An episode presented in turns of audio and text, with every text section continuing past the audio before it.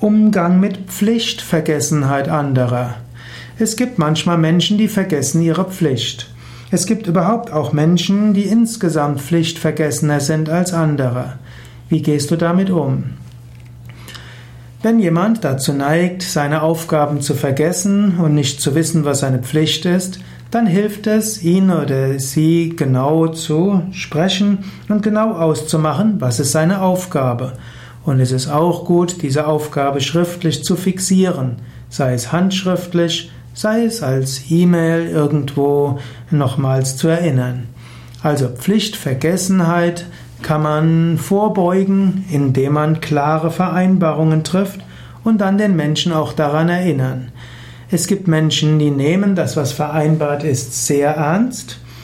Die brauchst du nicht zu erinnern. Aber es gibt auch solche, die haben eine Neigung, es zu vergessen dann solltest du sie daran erinnern. Du musst dich deshalb nicht ärgern, du musst es nicht mit Vehemenz tun, aber erinnern ist dann hilfreich und wichtig.